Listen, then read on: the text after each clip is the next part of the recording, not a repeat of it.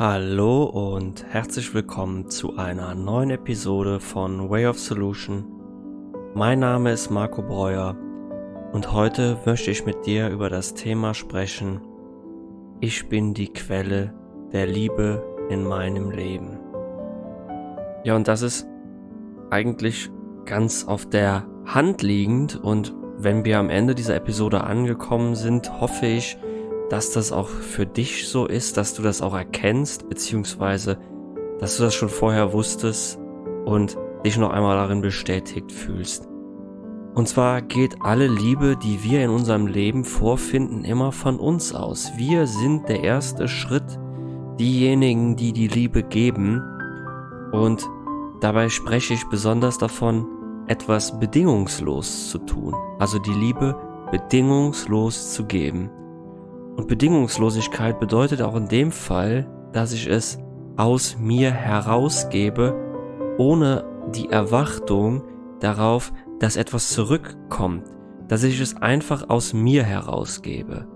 Das heißt, wenn ich einen Bettler sehe und ich ihm einfach ein Euro gebe oder fünf Euro, dann tue ich das nicht, um mein Gewissen damit zu beruhigen, sondern einfach aus der Liebe heraus.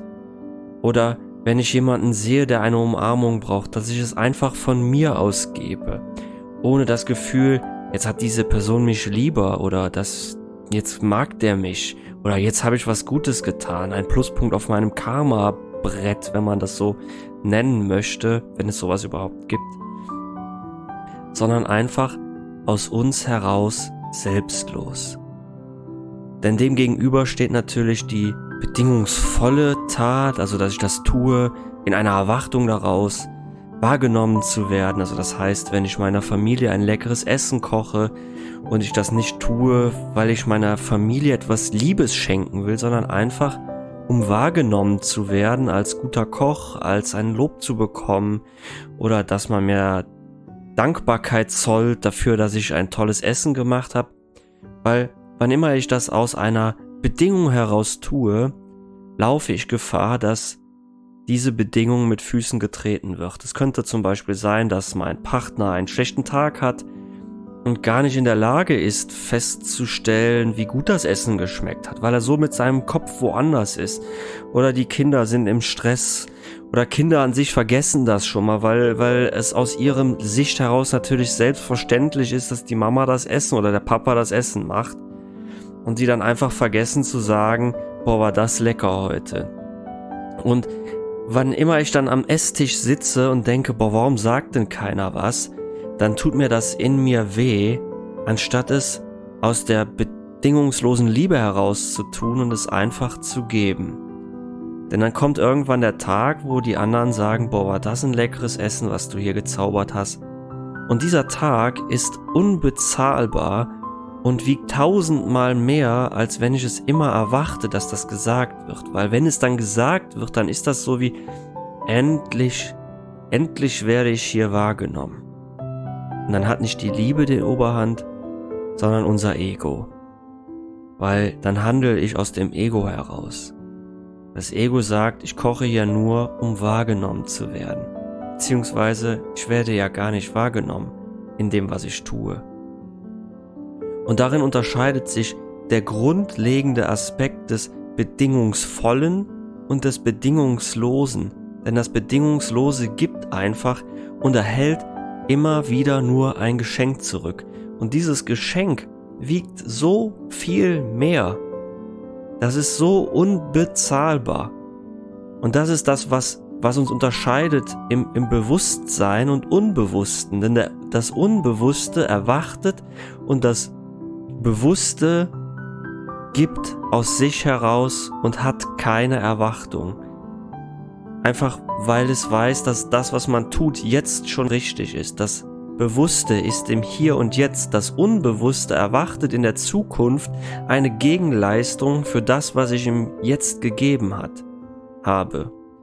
Also sprich, wir sind dann immer wieder in der Zukunft. Wir, wir tun unsere Taten nur daraus, um in der Zukunft ein besseres Ergebnis zu bekommen.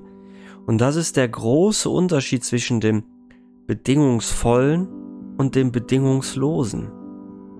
Und das bezieht sich natürlich auf alle Aspekte der Liebe. Ich bin jetzt lieb zu meinem Partner, einfach weil ich sein will. Ich sehe jetzt, wie er ist. Ich nehme ihn jetzt an, wie er ist. Ich gebe ihm jetzt die Liebe. Ich bin jetzt zärtlich. Ich höre ihm jetzt zu. Ich höre ihm nicht zu aus dem Gedanken heraus, dass er mir dann auch zuhört, sondern ich höre ihm zu, weil ich ihn wahrnehmen will. Weil ich mich wahrnehmen will. Das ist ein ganz großer Unterschied. Wenn ich nämlich ihm bewusst zuhören kann, dann weiß ich, dass ich auch mir bewusst zuhören kann. Dann kann ich in mich lauschen. Und das, das kann man als ganz einfache Übung schon einmal benutzen. Und das, das ist eine Übung, die ich dir heute mitgebe.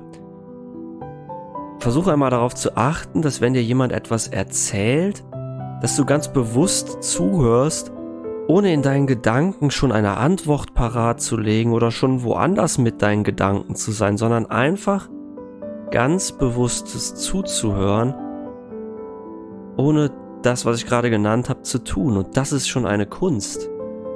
Und das fällt uns oft schwer.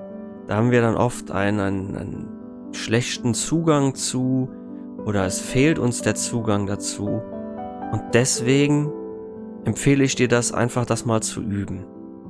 Bewusstes Zuhören. Dann kommen wir auch wieder mehr bei uns selbst an, weil wir lauschen, weil wir nicht unseren Gedanken hinterherhinken. Und das ist ganz wichtig, weil wir gerne unseren Gedanken hinterherhinken, weil die Gedanken gerne in der Zukunft sind. Die Gedanken haben gerne eine Bedingung. Wenn ich jetzt lieb zu ihr bin oder zu ihm, dann ist sie das auch zu mir. Anstatt einfach zärtlich zu sein, lieb, liebevoll, zuzuhören. Das bedeutet, sich nicht zurückzunehmen. Man kann auch seine persönlichen Grenzen immer noch setzen. Und ich bin der Auffassung, dass man in einer Beziehung immer alles sagen kann. Aber das Wichtige ist natürlich dabei, dass man sich auch daran erinnert, wie würde ich das denn gerne hören? Also, wenn man jetzt eine nicht so schöne Nachricht hat, wie dass einem etwas missfällt am anderen, dann muss man sich nur einmal fragen, wenn ihm oder ihr jetzt was an mir missfallen würde und er oder sie mir das sagen würde, wie wollte ich das hören? Mit welchen Worten wäre das für mich das angenehmste? Und dann weiß man schon ganz genau, was man dann sagen muss, um das dem anderen zu sagen. Und das ist das, was wir gerne vergessen. Wir vergessen dann einfach, uns als Referenzpunkt zu nehmen. Wir haben dann das Gefühl, jetzt muss ich ihr aber das sagen oder ich muss ihm das jetzt sagen und machen uns keine Gedanken darüber, wie würden wir das denn auffassen. Da sind wir wieder als dabei, dass wir die Quelle unserer Liebe in unserem Leben sind. Und das betrifft nicht nur unseren Partner, sondern das betrifft auch, wenn ich neuen Menschen begegne, wie begegne ich diesen neuen Menschen? Welche innere Einstellung habe ich. Wenn mir da jemand vorgesetzt wird und vorgestellt wird, mustere ich ihn, schaue ich, was er für eine Ausstrahlung auf mich hat, was sitzt da für ein Mensch mir gegenüber? Und kann ich an all dem, was ich anfange zu beurteilen oder verurteilen, vorbeiblicken und sehen, dass da auch ein Mensch vor mir sitzt, der dasselbe sucht wie ich der auch nur aus dem Grund der Liebe hier ist? Kann ich das? Oder stülpe ich ihm meine inneren Projektionen über und, und kategorisiere ich ihn und stecke ihn in eine Schublade und sage so, in dieser Schublade wohnt er, weil das für mich das Einfachste ist? Und das ist für uns dann wieder etwas Neues, etwas Schweres, das Schubladendenken zu verlassen, weil das bedeutet, dass ich mich bewusst mit meinem eigenen Prozess des Schubladendenkens auseinandersetzen muss. Warum kategorisiere ich Menschen in Schubladen? Warum stecke ich da jemanden hinein? Warum habe ich das Gefühl, dass diese Person in eine Schublade gehört? Und das hat alles mit Liebe zu tun. Und wir haben natürlich gelernt, das Schubladendenken anzuwenden. Und in erster Linie aus evolutionärer Sicht macht das vielleicht auch erstmal Sinn, weil wir gelernt haben, Menschen danach zu kategorisieren, ob sie für uns gefährlich sind oder nicht. Einfach weil es früher oft darum ging, dass wenn Menschen aufeinandertreffen, dass es um Leben und Tod geht. Aber in unserer westlichen Gesellschaft, wann geht es da einmal im Zusammentreffen mit einem anderen Menschen um das Thema Leben und Tod? Eigentlich fast nie. Ja, und das bedeutet nicht, dass wenn ich das ein unwohles Gefühl habe, dass ich mich mit demjenigen zusammensetze und ihm mein, meine, meine tiefste Persönlichkeit offenbare, sondern man kann auch respektvoll und liebevoll sein, ohne sich direkt komplett zu offenbaren. Man kann nett sein zu jemandem, der nicht nett zu einem ist, einfach weil man es sich selbst gegenüber ja, versprochen hat, nett zu den anderen zu sein. Das ist etwas, das habe ich mir selbst auf die Fahne geschrieben. Es ist ungeachtet dessen, wie jemand anders auf mich reagiert, kann ich immer nett und freundlich sein. Und immer respektvoll. Weil ich das gebe, was in mir ist. Und das, was ich gebe, kehrt zu mir zurück. Und wenn jemand das Respektvolle nicht wahrnimmt, dann ist das nicht in meiner Verantwortung. Ich bin dafür verantwortlich, die Liebe in meinem Leben zu sehen und den Respekt in meinem Leben. Und wenn das jemand nicht erwidern kann, dann liegt das oft darin, dass diese Person in sich selbst verletzt ist und gar nicht hört, wie jemand etwas Liebes sagt. Und das liegt ja auch auf der Hand, weil wenn ich mich selbst ablehne, wenn ich mich selbst klein mache, wenn ich mich selbst nicht liebe, dann können die Worte eines anderen nicht auf fruchtbaren Boden fallen. Ganz einfach, weil wenn jemand mir ein Kompliment macht, ich das nicht glaube. Ich kann es mir einfach nicht vorstellen, wie mir jemand anders annehmen kann, wie mir jemand anders Respekt gegenüberbringen kann, weil ich es ja selber nicht kann. Und das ist es, woran es oft scheitert. Und deswegen verletzen diese Menschen ihr Umfeld, weil sie sich selbst verletzen, weil sie selbst verletzt sind.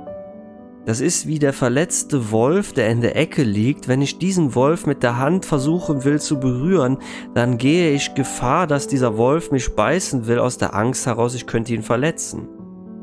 Und es braucht seine Zeit, bis der Wolf das Vertrauen hat, oder wir können ja auch Hund sagen, der Hund das Vertrauen hat, sich von mir berühr berühren zu lassen, weil er so verletzt ist.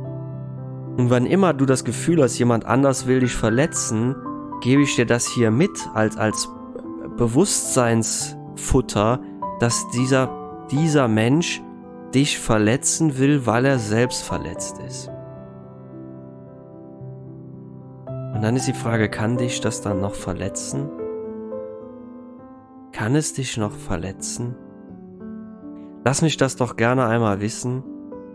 Wenn du möchtest, kannst du mir gerne auch eine E-Mail dazu schreiben an der Entscheider in dir at gmail.com oder eben auch auf den gängigen Social Media Kanälen wie Instagram oder Facebook. Da kannst du mich auch finden unter Marco Breuer oder Way of Solution. Und ich freue mich immer, wenn ich mit jemandem im Austausch über diese Dinge komme. Ich hoffe, dir hat die heutige Episode gefallen. Das war's von mir und wir hören uns nächsten Dienstag. Mach's gut, bis dann. Euer Marco. Auf Wiederhören.